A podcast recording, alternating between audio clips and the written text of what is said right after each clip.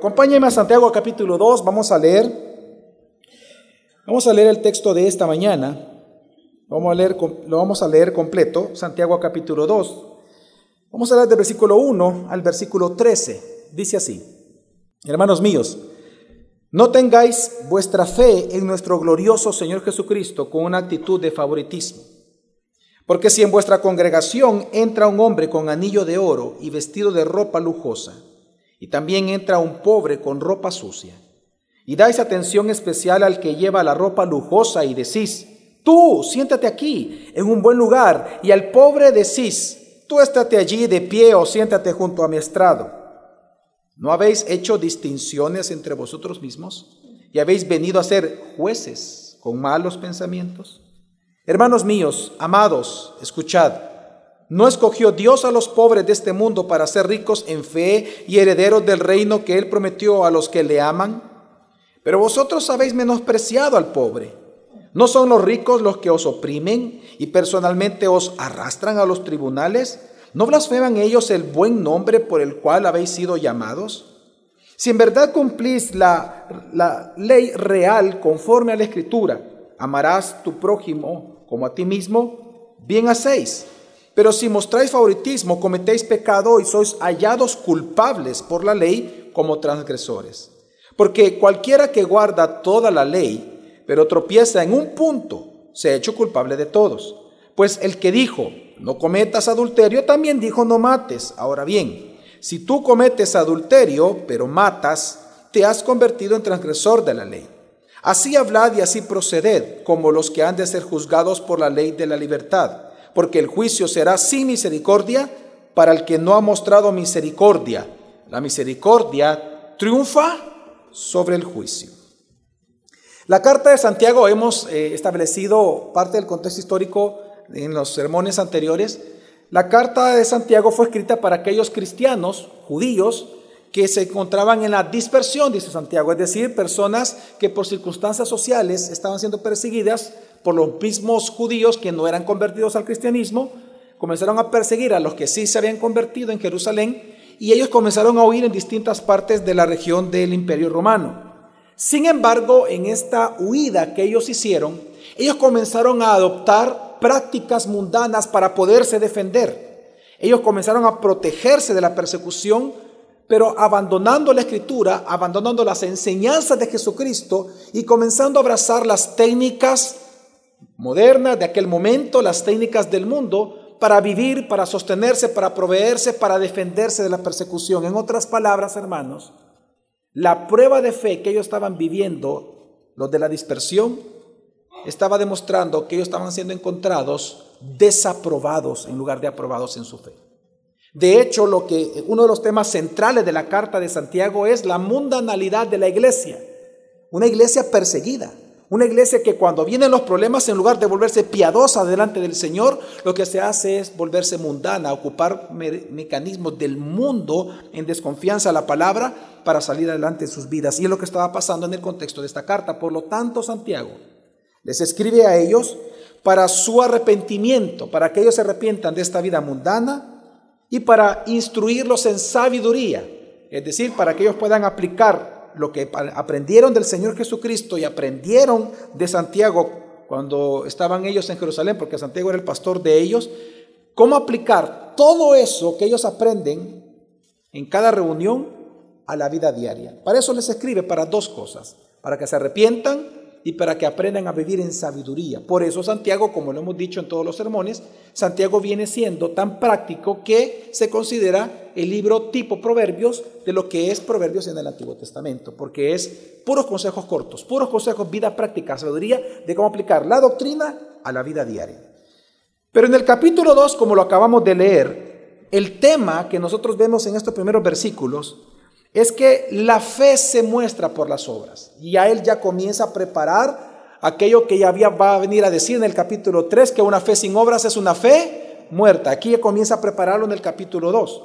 Y él comienza entonces a desarrollar el tema de que la fe cristiana, es decir, la fe auténtica, el cristianismo auténtico se muestra por las obras. Y ahora lo va a ejemplificar en los primeros 13 versículos mostrando el caso de un pecado que ellos estaban practicando, lo de la dispersión.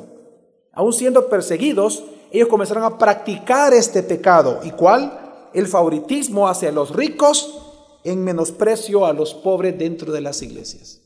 Ahora, esto tiene una lógica, claro que sí. Nosotros observamos que cuando alguien está en peligro, uno lo que busca es tratar la manera de ver quién nos ayuda.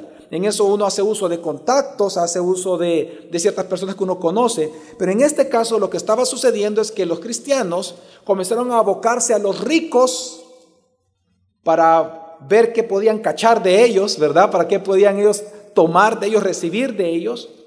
Pero eso los llevó a menospreciar a los pobres dentro de las iglesias. Y entonces viene Santiago y dice, hermanos, eso es pecado.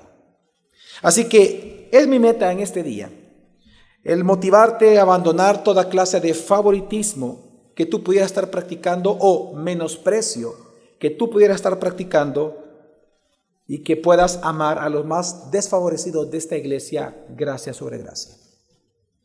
Es mi meta en esta mañana que tú puedas abandonar eso y que te muevas a amar a aquellos que en nuestra iglesia, en medio de nosotros hermanos, son los más desfavorecidos en medio nuestro. Y por lo tanto tener misericordia de ellos como Dios lo tiene de nosotros. Así que lo primero que vamos a analizar y lo primero que vemos en los primeros versículos es el mandato de no practicar el favoritismo. Dice el versículo 1 al 3, hermanos míos, no tengáis vuestra fe en nuestro glorioso Señor Jesucristo con una actitud de favoritismo porque si en vuestra congregación entra un hombre con anillo de oro y vestido de ropa lujosa, y también entra un pobre con ropa sucia, y dais atención especial al que lleva la ropa lujosa, y decís, tú siéntate aquí, en un buen lugar, y al pobre decís, tú estate allí de pie, o siéntate junto a mi estrado. Cuando Santiago dice estas palabras, lo que él está enseñando de manera inmediata es que el cristianismo auténtico se caracteriza por no practicar el favoritismo. La palabra aquí, favoritismo, se refiere, eh, eh, la palabra eh, habla de un rostro o de una mirada alta. Es decir, es, es el acto de cuando alguien, usted imagínese que está leyendo tal vez la Biblia en la iglesia y de repente entra alguien en donde se diferencia a los demás por la forma que es o por la forma que viste y usted levanta la vista y se le abren los ojos, ¿verdad? Así de grandes. Y, hay una mala intención en usted que la persona no lo sabe, pero usted dice, me gustaría ser amigo de esta persona, ¿verdad? A ver qué puedo obtener de esta persona. Esa actitud de levantar la vista por ver a alguien importante, a eso se le llama aquí favoritismo. Eso es lo que significa la, la palabra favoritismo, levantar la vista o rostro levantado. Entonces, Santiago comienza este capítulo hablando que una característica del cristiano auténtico es no practicar el favoritismo. Es decir, el aprecio por los importantes, por los poderosos o por los ricos de la sociedad en menosprecio de aquellos que no lo son. Y es que el problema que estaba pasando, eh, por lo cual Santiago escribe esto, porque es interesante, ¿no, hermanos, que después de hablar de las pruebas en el capítulo 1, inmediatamente habla del favoritismo. Nadie se espera eso en la carta de Santiago. Uno pudiera pensar, bueno, después de las pruebas va a hablar del amor, va a hablar del perdón, pero habla del favoritismo. ¿Por qué?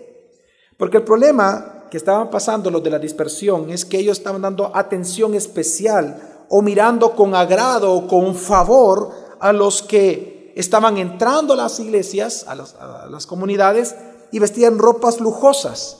Y el problema es que ellos los estaban sentando, dice Santiago, en buenos lugares. Esa frase buenos lugares es una frase muy propia del judaísmo que representa adulación. Es decir, hermanos, que no solamente era la actitud de siéntate en el mejor lugar, sino que era la adulación constante. La adulación. Yo, yo, no sé si usted ha tenido la oportunidad de escuchar a los, a los periodistas cuando entrevistan a grandes personalidades como el periodista, para poder obtener la atención de la persona, lo adula constantemente. Por ejemplo, hace poco vi un video donde una persona bien importante, eh, el, número uno a nivel de Twitter, conocido mundialmente, eh, viene un, reportero y le pregunta, ¿cómo estás? Y él dice, yo estoy feliz. ¿Y tú cómo estás? Le dice él. Y él iba caminando y el reportero le dice, feliz de estar contigo, le dice. Y el tipo ni, le, ni lo volvió a ver. Pero el otro tuvo que adularlo, sentirse especial, me vio y era un periodista. Ok, eso pasa en las iglesias, estaba pasando en las iglesias. Cuando entraba una persona con ropa lujosa, y Santiago, mire, recuerde, Santiago, en toda la carta Santiago usted va a ver contrastes, él hace contrastes todo el tiempo para dar enseñanzas. Aquí hace un contraste con, con, con palabras bien importantes, ropas lujosas y el otro le dice ropas que sucias. Él está poniendo extremos. Y él dice, de repente entra alguien con ropa lujosa y tú lo adulas. Y lo adulan porque quieren obtener algo de él. Claro, están en problemas. Te falta dinero te falta oportunidades, te están persiguiendo, te están cobrando, te quieren matar. Y lo ven al rico como un salvador. Pero mientras ellos hacían esto, a los de la ropa sucia les decían, estate de pie o siéntate junto a mí, a mi estrado, es decir, a mis pies. Ambas frases son una, en el, en el judaísmo, estate de pie o siéntate junto a mis pies, eran posiciones públicas de humillación y de burla. ¿Se acuerdan ustedes, hermanos, que la Biblia enseña que Jesús está ya sentado en el trono esperando que sus enemigos sean puestos ¿dónde? ¿Por estrado de qué? Sofía, quiero que entienda que esa postura es de humillación y de burla. Entonces, cuando Santiago escribe esto, lo que él está diciendo es que el pecado de ellos no solamente era la adulación a los ricos, sino el menosprecio a los pobres. Y un menosprecio tal que los humillaban públicamente. No, no, tú siéntate allá paradito. No, tú tienes que salir de la iglesia. Yo le voy a contar un caso real de esta iglesia. Hace muchos años, cuando fue en mi primer año, cuando estaba pastoreando la, la iglesia, el primer año en que Dios tuve el privilegio, eh, perdón, me dio el privilegio inmerecido de comenzar a pastorear la iglesia, hace 15 años. A los meses llegó un joven y llegó con una gorra puesta hacia atrás, pero en la parte, en la parte de la visera, de acá, de la parte de frente de la gorra, que estaba hacia atrás, tenía una señal obscena. Estaba el dedo del medio de la mano levantada. Esa era la imagen que tenía la gorra. ¿verdad? El dedo en medio de la mano levantado y los demás cerrados, una señal obscena. Y él llegó a la iglesia así, y con la gorra así, y él se para así, se puso así toda la alabanza. Las señoras que estaban atrás, que eran señoras ya de, de, tercera edad, se ofendieron. Y comenzaron a, yo, yo miraba las caras enojadas y comenzaron a decirle a los servidores que lo saquen a este joven, mira lo que está haciendo, lo que nos está enseñando sáquenlo. De repente vienen los servidores y me dicen, pastor, dice que lo saquemos y no lo vamos a sacar y déjalo. No, pero es que están diciendo que se muevan ellas. A él me lo dejan ahí parado y no le pidan que se quite la gorra. Déjenlo. Y entonces vino y lo dejaron el cipote y él así. Y quizás algunos pensaron, este ya no va a regresar, siguiente domingo. Escena número dos, ¿verdad? Escena dos, siguiente domingo. Llega el joven. Llega otra vez, se para así y ¿qué creen? ¿Llega con qué? Con la misma gorra. Y cualquiera podría decir, no, este ya lo está haciendo como? A propósito, para molestar. Y se pone otra vez la gorra. Y otra vez sucede, otras personas ya más jóvenes, enojados, que por qué la iglesia no hacía nada, que por qué el pastor no lo echaba, cómo es posible que nos estén ofendiendo. Aquí hay que poner un rótulo que, que es, nos reservamos el derecho de admisión. Yo les dije, no le digan nada. Pastor, le decimos que no traiga, no le digan nada. Yo se los pido, por favor, no le vayan a decir nada. Solo dejen que escuche el Evangelio. Tercer domingo, vino el joven sin la gorra. Cuarto domingo, siguió llegando el joven. Tres meses después comienza a discipularse. Al día de hoy es pastor de jóvenes de una iglesia. Es lo que Santiago está diciendo. ¿Por qué vas a menospreciar a alguien por, por, su apariencia? Tú no sabes la obra que Dios está haciendo en esa persona. Y por eso, adelantándome al texto, lo que dice es, pero tú lo juzgas a Él, como que si fuera Dios.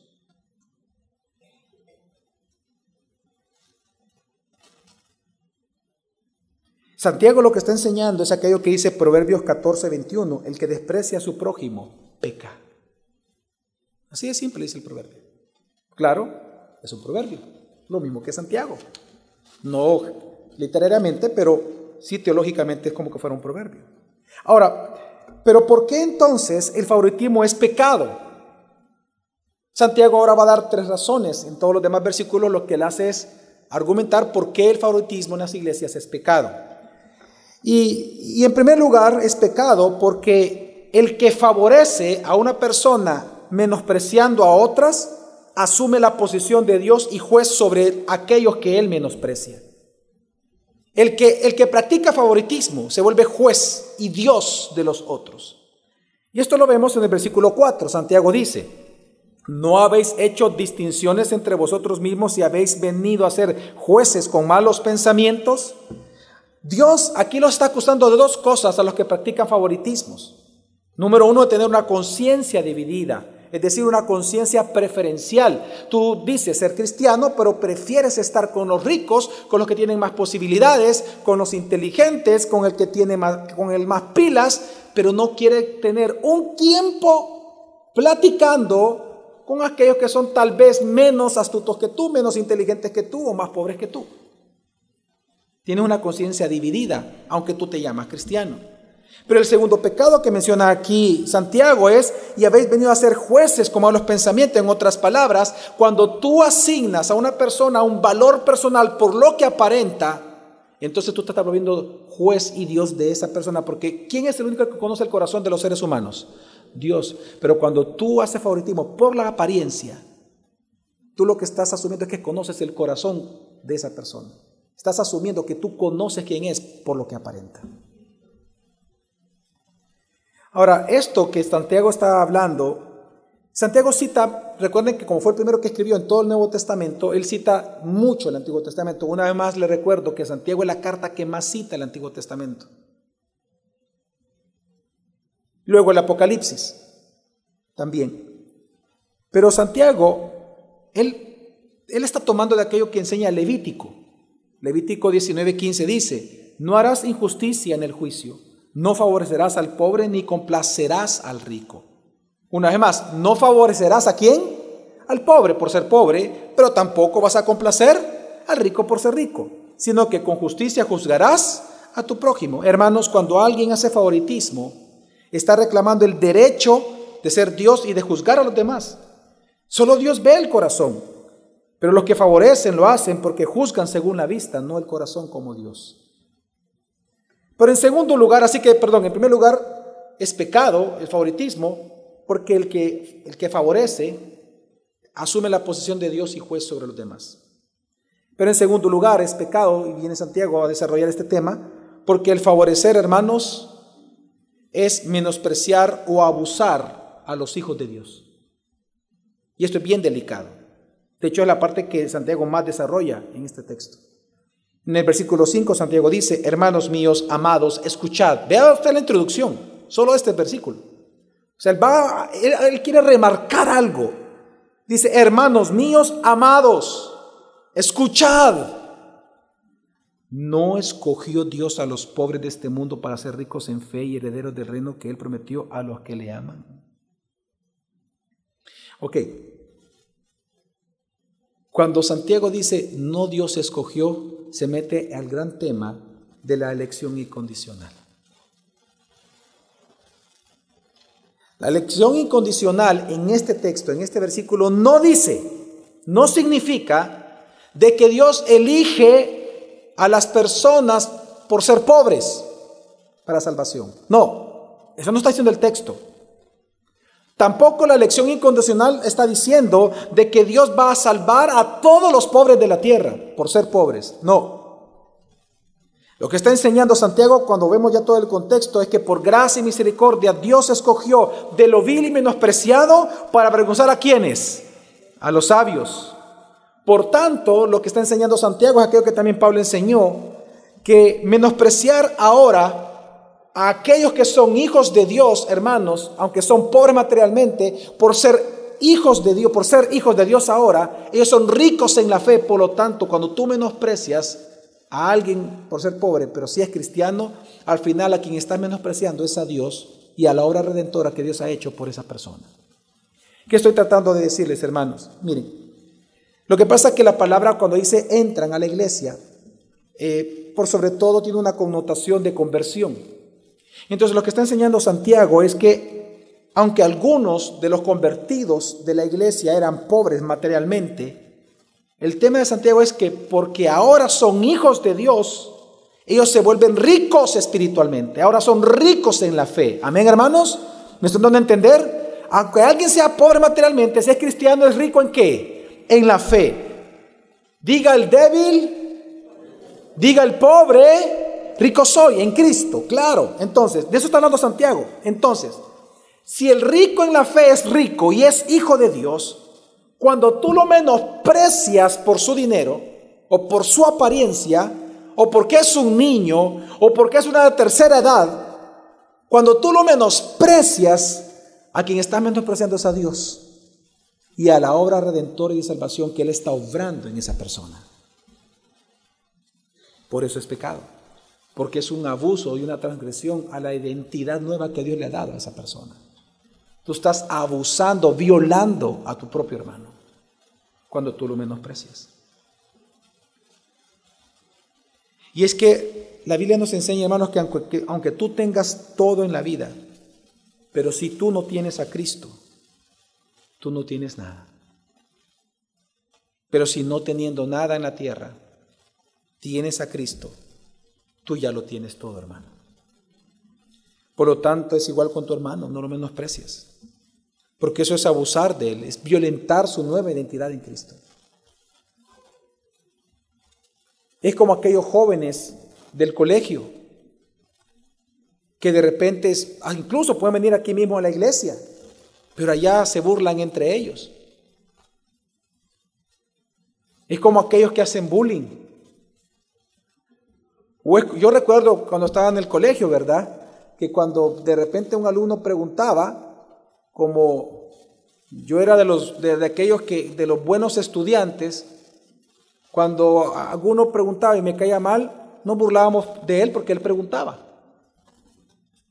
Ah, otra vez. Y lo hacíamos así, ¿verdad? fuerte, para que viera él, ¿verdad? Ah. Ok.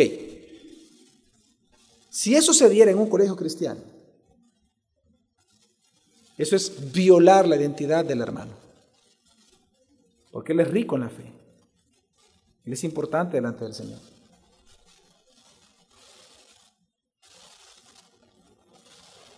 El bullying, el desprecio que se le da muchas veces al adulto mayor. Cuando la escritura te dice, delante de las canas, te pararás. Es decir, presta atención a los adultos mayores. Tienen mucho que decir. en estas conferencias que fuimos con el pastor Héctor. En uno de, de los paneles de preguntas, un joven le preguntó, creo que fue Albert Moller, a uno de ellos. Dice, eh, yo soy joven en mi iglesia, pero yo me siento desconectado de lo adulto mayor.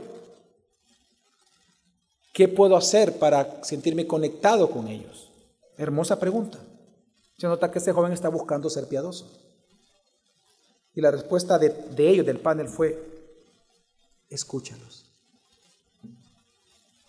Habla con ellos y aprende.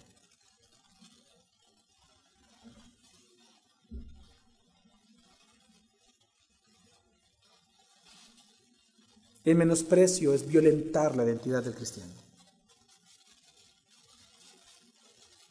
Por eso Santiago luego dice versículo 6, pero si vosotros habéis, dice, pero vosotros habéis menospreciado a quién? Al pobre. Y luego dice, ¿no son los ricos los que os oprimen y personalmente os arrastran a los tribunales? ¿No blasfeman ellos el buen nombre por el cual habéis sido llamados? Aquí Santiago no está diciendo, mueran los ricos. No, tampoco está diciendo, póngase en contra de los ricos. No, no, no. Santiago una vez más está haciendo una comparación. Santiago lo que está diciendo es que si los ricos de aquel entonces, porque así era, esa, esa parte contextual no lo hemos hablado porque lo vamos a hablar más adelante, pero en Santiago lo que se ve claramente es que los ricos del tiempo de Santiago eran personas que abusaban de los cristianos, por sobre todo aquellos que les debían dinero a ellos. Les tomaban a su esposa, a sus hijos, como pago hasta que él pagara la deuda. Ellos eran grandes abusadores o los llevaban a las leyes para que, para que ellos fueran castigados por la ley, encarcelados. Entonces, Santiago, entendiendo el pensamiento y el abuso de los ricos, lo que él está diciendo es lo siguiente, que si el rico en su tiempo oprimía a los pobres para tener más dinero, el que favorece a los ricos y menosprecia a los pobres, también está abusando del pobre dentro de las iglesias. Él está haciendo una comparación. Él está comparando a los que favorecen una iglesia con un rico, a la actitud de ambos. El que favorece tiene la misma actitud del rico, porque el rico, así como abusaba, también el que es favoritismo está abusando. Esto es impresionante lo que está diciendo Santiago, muy fuerte. En otras palabras, ambos son abusadores de los hijos de Dios. Y es que es un menosprecio. Yo recuerdo eh, eh, en el viaje que hace un tiempo atrás hice a Italia, ¿se acuerdan hermanos que me invitaron a predicar a varias iglesias en Italia? En ese viaje nos pasó algo bien peculiar. Antes de regresarme, eh, el día domingo, cuando prediqué en la iglesia, en esa iglesia en que prediqué, me dijeron, mira, vamos a, almorzar. Y fuimos con el pastor de la iglesia y con otros hermanos de la iglesia. Y fuimos a un restaurante que ya habíamos visitado. Durante la semana fuimos a un restaurante muy bueno, era eh, una mezcla entre buffet y una mezcla a la carta. Y había y una cocina muy amplia, un menú muy amplio. Entonces, un buen restaurante, muy bonito restaurante y ya habíamos ido. Pero cuando llegamos el domingo, veníamos todos, veníamos, éramos 15 personas, aproximadamente 14 personas, y todos con la pinta de latinos, obviamente. Y solo entramos y entonces llegó una persona inmediatamente y se puso así. ¿Qué les puedo servir? Y entonces yo estaba a la par de la persona y, le dijo en italiano, obviamente le dice él, eh, necesitamos una mesa para nosotros. Lamentablemente no tenemos mesa, dijo. Y yo le hago así. Y había, no le miento hermano, unas 30 mesas vacías. No bastante grande, 30, 40 mesas vacías, era domingo. Y me quedo, y, yo todavía de, ingenuo, ¿verdad? Eh, decirle que, ¿y esas mesas? Y le pregunta, pero ¿y estas mesas? No tenemos mesa. No, pero mire, nosotros somos 15 personas y queremos consumir. Eh, le repito, no tenemos mesa para ustedes.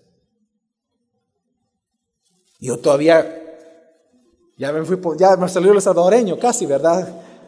Me iba, molestando. Y entonces yo le digo, pero dile, vaya, vamos a hacer algo. Si, el problema es el grupo, las mesas ya conté son de cinco o seis sillas. Dile que nos vamos a sentar de cinco, mesas de cinco. Vamos a dividir en las mesas, no hay problema. Todas están reservadas. ¿Sabe qué hizo uno de, los, de los que vive ahí? Fue al libro de reservas. Lo tomó. Y no había ninguna reservada. Entonces me dice la persona, pastor, acostúmbrese. Así es aquí en Italia con los latinos. Así que nos fuimos. ¿Por qué menciono esto? Cuando alguien favorece a unos el otro se siente menospreciado. Ese es el pecado del que favorece. Está hablando acá, que es un abuso al hermano. Pero en tercer lugar también Santiago nos dice que el favoritismo es pecado. Porque el favorecer a otro ya no solamente es violar al hermano, su identidad, sino que también es violar la voluntad de Dios. Leamos del versículo 8 al 11, dice, si en verdad cumplís la ley real conforme a la escritura, amarás a tu prójimo como a ti mismo, bien hacéis. Pero si mostráis favoritismo, cometéis pecado y sois hallados culpables por la ley como transgresores. Es decir, por la palabra. Porque cualquiera que guarda toda la ley, pero tropieza en un punto, se ha hecho culpable de todos. Pues el que dijo, es decir, Dios, el que dijo, no cometas adulterio, también dijo en otra parte, no mates. Ahora bien, si tú no cometes adulterio, pero matas, te has convertido en transgresor de la ley. Santiago, en, esta, en este texto que es tan interesante, lo que Santiago está diciendo inmediatamente es que el favoritismo es pecado porque es una transgresión a la ley del Rey Jesús. Y aquí entra un tema del reino. Recuerde que fue uno de los, temas más importantes de Jesús que él predicó. ¿Cómo comenzó Jesús sus sermones? Cuando vemos Mateo, ¿cómo él comenzó su sermón? He aquí que qué? Que el reino de Dios se ha acercado a vosotros. El tema del reino es un tema importante, de los más fuertes longitudinalmente alrededor de toda la escritura. Entonces, a la ley se le llama ley real porque Jesús es el rey. Y Jesús dijo, él reinterpretó, él resumió la ley diciendo, amarás a Dios y amarás a quién? A tu prójimo. ¿Cómo Jesús resumió la ley, hermanos? Amarás a Dios y amarás a quién? A tu prójimo. Esa es la ley real. ¿Por qué se llama rey real? Porque todo lo que dice el rey es que, para, los súbditos es que, es un consejo, es un, es un, si puedes, hazlo. No, es una qué? Ley. Toda la palabra de Dios, incluyendo el Nuevo Testamento, es ley para nosotros. Porque proviene del rey. Estamos en el reino de Dios. Nos debemos a Él. Porque Él es el rey. El día de ayer me, invitaron a predicar a una iglesia. Estuve predicando por la mañana. Y me pidieron hablar acerca del reino de Dios. Que era el reino de Dios y el valor del reino. Y entonces hablando del reino de Dios, yo les decía que el reino de Dios, cuando Jesús dijo, venga tu reino, hágase qué? tu voluntad. ¿Por qué Jesús nos enseñó a orar así? Porque el reino es el lugar en donde Dios ejerce su voluntad plenamente. Ahí está el reino de Dios. El reino de Dios actualmente es invisible, pero nuestra actitud, nuestras obras, nuestra predicación del Evangelio lo hace visible a los demás. Actualmente es invisible, pero pronto será visible cuando Él venga por segunda vez. Amén. Porque aunque ya está inaugurado el reino de Dios, todavía no ha sido consumado. El famoso ya, pero todavía no. Entonces yo les decía a ellos de que para entender el reino tenemos que entender la función del rey. El rey es el dueño de las tierras. El rey es el dueño de cada árbol. El rey es el dueño de cada animal. Por eso es que en los reinos humanos, de cuando ha sido monarquías absolutas, las personas no pueden matar un conejo aunque vivan dentro del, rey, del reinado, aunque tienen la protección del rey, aunque aún el rey fuera un gran benevolente, ellos no pueden tocar un conejo, no pueden tocar un venado, no podían comer, porque todo le pertenece a quién? Al rey. A menos que el rey ponga una ley y diga, pueden tanto tiempo matar o cazar conejos para comer, podían cazarlos, pero mientras no, cortar una planta tenían que avisarlo. ¿Por qué? Porque el dueño es el rey. Eso sí, todo lo que el rey decía era que para ellos, ley. No tenían opción. Ahora, ¿cuál es el intercambio? Entonces, ¿para qué las personas vivían bajo un reinado? Ah, porque el rey ofrecía protección. El rey era el que proveía. El rey provee. El rey te provee de ropa, de comida, de hijos, de educación, de paz, de seguridad, de confort, de amor, de salvación. Santiago está apelando al reinado de Jesús. Y él dice que el favoritismo es pecado porque es una transgresión a la ley real, a la ley del rey Jesús. Cuando él dijo, amarás a Dios, pero también amarás a tu prójimo. Así que no solamente es un daño a tu prójimo, sino que es un daño, una transgresión a la santidad de Dios. Y es que cuando hay favoritismo, hermano, no hay amor. Y al no haber amor, estás incumpliendo la ley real de amar a tu prójimo. Y al incumplir la ley real de amar a tu prójimo, estás incumpliendo toda la ley. Y es lo que está diciendo Santiago. Ahora la gran pregunta es ¿por qué? ¿Por qué incumplir un punto de la ley? Uno solo. Ahí dice, ¿por qué incumplir? No cometas adulterio. Es incumplir toda la Biblia. Y Santiago dice, porque el mismo que escribió no cometas adulterio, resulta que también escribió qué? Todo lo demás.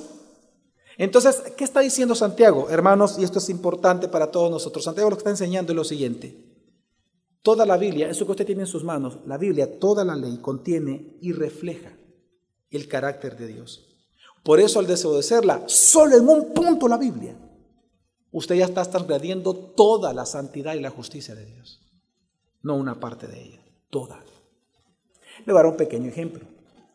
Mujeres que están acá. Supóngase que usted está va a salir con su esposo a una cena importante y ya van un poquito tarde. Y entonces usted se está poniendo el vestido y de repente pasa su, su esposo y pasa con un gancho de ropa y, y, él no se da cuenta y pasa y se traba en su vestido y o yo. Hicieron alguna, ¿verdad? Vaya. ¿Por qué le hicieron? ¡Ah! Una pregunta. ¿Usted iría con ese vestido roto a, a, la cena que iba a ir? Mujeres, ¿usted iría con el vestido roto? Supongamos que le quedó un hoyo aquí, mire. Aquí, así. Así. Aquí. ¿Usted iría? ¿Se lo pondría? ¿Pero por qué? Hermano, si solo es un hoyo. Solo es un hoyito. ¿Ah? Si le cubre todo lo demás, ¿por, ¿por qué no? Su esposo le puede decir eso. Ay, pues tan exagerado. Un hoyito, así. así. Eh, chiquito, ponete el hombre, mujer, no importa. No, hombre, solo se te rompió una parte del vestido. ¿Sería justo decir eso? No, ¿se rompió el qué? Todo el vestido. Quiero que entienda que así es la santidad de Dios. Cuando tú transgredes en un punto la santidad de Dios, tú transgredes toda la santidad. No es un punto. Tú transgredes un punto de la Biblia y todo ya lo incumpliste, es toda la Biblia. Toda. Por eso el pecador merece el infierno. Porque no es una cuestión de cuántos pecados, es que simplemente pecamos. Es el problema del ser humano. Así, por lo tanto, la ley de Dios no es un conjunto de normas, sino una expresión de la voluntad del Rey Jesús. Por eso es importante entonces temer al Rey y obedecer su palabra. En el reinado se teme al Rey, pero se le obedece a sus mandatos, ¿o no, hermanos? Y eh, por lo tanto, ese es el tema con el cual va a concluir ahora Santiago, el temor al Rey. Y entonces hace una advertencia contra el favoritismo, y él dice, no tengan favoritismos porque el juicio del rey y el juez Jesucristo será severo cuando Él venga por segunda vez. Él apela a la segunda venida y Él dice lo siguiente en el versículo 12 y 13. Ahí viene, otra vez el mandamiento, como que regresa al punto inicial, pero hoy viene a dar la advertencia. Es decir, si Él ya presentó los argumentos por qué el favoritismo es pecado, ahora viene y te va a retomar el tema como que fuera un discurso y te va a decir, te repito entonces, no favorezca, ya te expliqué por qué, no lo hagas. Y viene la advertencia. Así hablad y proceded, dice, como los que han de ser juzgados por la ley de la libertad, es decir, la palabra de Dios. Porque el juicio será sin misericordia para el que no ha mostrado misericordia a los pobres. La misericordia triunfa sobre el juicio. Ok, fíjense bien. Santiago lo que está aquí enseñando de alguna manera tiene que ver con lo que Jesús enseñó. ¿Se acuerdan que Jesús dijo, bienaventurados los misericordiosos? ¿Se acuerdan, hermanos? Pues aquí Santiago está diciendo que lo contrario también es verdadero. Malditos los que no son misericordiosos. Es lo que él está diciendo acá. Porque él dice, el juicio será sin misericordia, es decir, la maldición eterna será sin misericordia para el que no ha mostrado qué? Misericordia. ¿Ve usted el contraste? Jesús que enseñó, bienaventurados los misericordiosos. Santiago que está enseñando, malditos los no misericordiosos. Aquellos que no se muestran favorables al necesitado o favorables al que tiene necesidad en una iglesia. Maldito. Maldito será para siempre aquel que no muestra misericordia, al que necesita misericordia.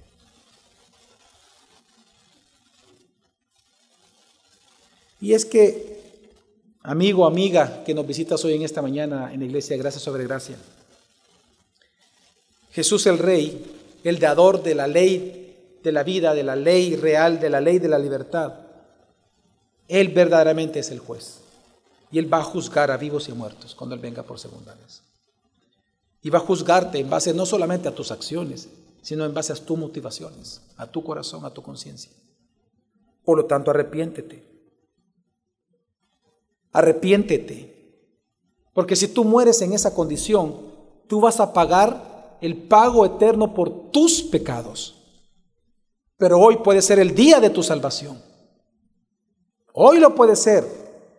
Porque si hay una buena noticia en todo esto, es lo que dice al final del versículo 13. Tú puedes ser el peor de los pecadores, pero la buena noticia es que la misericordia de Dios triunfa sobre el juicio que ahorita está sobre tu vida. Por lo tanto, arrepiéntete y acércate a Cristo y cree en Él y serás salvo. Pero también a mis hermanos, hermanos míos, cristianos, cristianas que están acá de la iglesia Gracia sobre Gracia. Recuerde que el favoritismo surge cuando tú crees que todo el favor que tú le muestres a un rico o a una persona importante o poderosa va a regresar a ti en forma de beneficios económicos o de ayudas personales. Ahí es cuando surge el favoritismo, cuando uno cree que se va a obtener algo de estas personas. En otras palabras, el favoritismo existe porque la codicia existe. El favoritismo existe porque existe el interés personal y eso es idolatría. Y tú como cristiano, aunque vengas a una iglesia de sana doctrina, no estás exento de ese pecado. Quiero darte algunos ejemplos. El, pecado del favoritismo dentro de las iglesias cristianas de hoy Acá en el sabor tiene diferentes matices, diferentes formas, diferentes colores y sabores, pero es el mismo pecado de favoritismo, de menosprecio al menos favorecido. Por ejemplo, uno de estos es el favoritismo a la clase política, a los poderosos o a los empresarios. Claro que se les da un trato especial muchas veces, no siempre, pero muchas veces de parte de algunos cristianos. Como que si la función que Dios les ha delegado determina la identidad de ellos. Otros, por ejemplo, lamentablemente dentro de las iglesias, tienen favoritismo por profesionalizar la iglesia, menospreciando la vocación pastoral. Yo he visto, y, eso es bien común en El Salvador, personas que dicen, no es que aquí deberían de ser más profesionales, dicen. Alguna actividad de la iglesia, cualquier cosa. ¿Sabes lo que tú estás diciendo? que es más importante el que tiene un conocimiento científico de X materias que la vocación o el llamamiento pastoral que Dios realiza.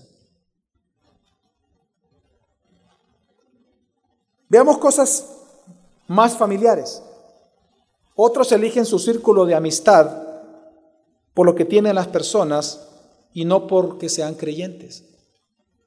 Saben ustedes que eh, esta encuestadora mundial eh, radicada en Estados Unidos que se llama Sid Gallup, ellos hicieron una encuesta a nivel de Latinoamérica y de la influencia o de la incidencia del cristianismo evangélico en los países. Y, un dato interesante que surge en esta encuesta es que ellos dijeron que en todos los países de Latinoamérica, excepto uno, la clase rica se estaba convirtiendo y que eso estaba acercando a la clase rica a tener comunión con la clase media y la clase pobre. Pero solo hay un solo país en Latinoamérica que la clase rica se ha vuelto, se ha abstraído y se ha vuelto más autónoma y que tiene menos comunión con la clase media y la clase baja. ¿Qué país creen ustedes que es? De verdad, se lo estoy diciendo de verdad. ¿Qué, país creen ustedes? El Salvador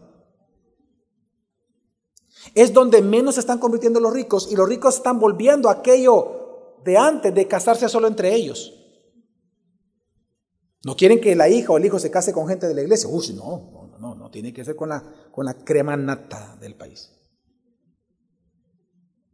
Como que estuviéramos en los tiempos del medioevo. Eso es favoritismo. Eso es pecado. Hay padres, por ejemplo, que menosprecian la educación cristiana de sus hijos, no los quieren poner en colegios cristianos, padres de familia, porque para ellos es más importante que sus hijos se relacionen con los hijos de las personas más poderosas e importantes de la ciudad. ¿Sabe cómo se le llama a esos padres en sociología? No se enoje conmigo, no enojese con los sociólogos. ¿Sabe cómo le llama la sociología a esa clase de padres que no ponen a sus hijos en colegios por lo que puedan enseñarle de vida a sus hijos, sino por los contactos que van a generar sus hijos, se le llama sociópatas.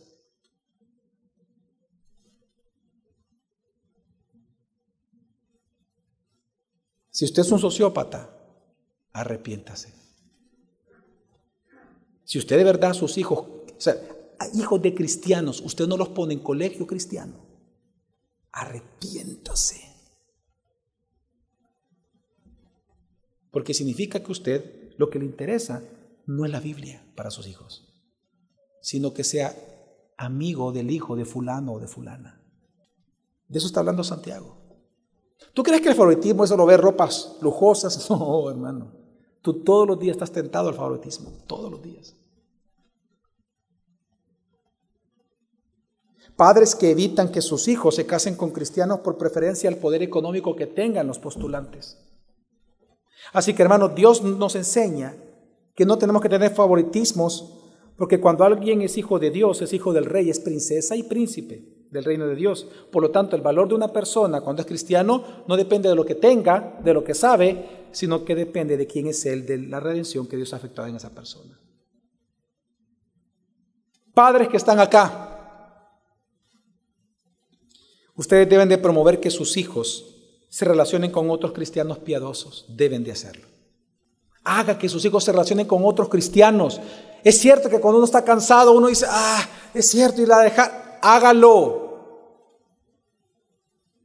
Sus hijos necesitan tener amigos cristianos piadosos con otros hijos del rey. Invierte en tu vida, invierte en la palabra, en la ley real, invierte en la ley real. Jóvenes que están acá,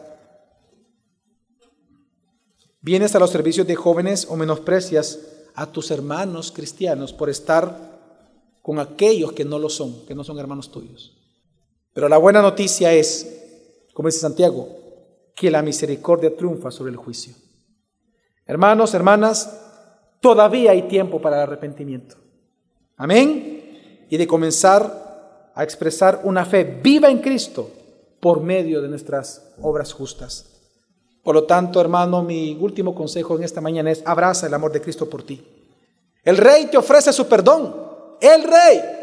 Él murió por ti y resucitó. Él te ofrece su perdón. Por lo tanto, búscalo. Él ofrece su cuidado, su amor, su protección. La gran pregunta es, ¿regresarás a Él?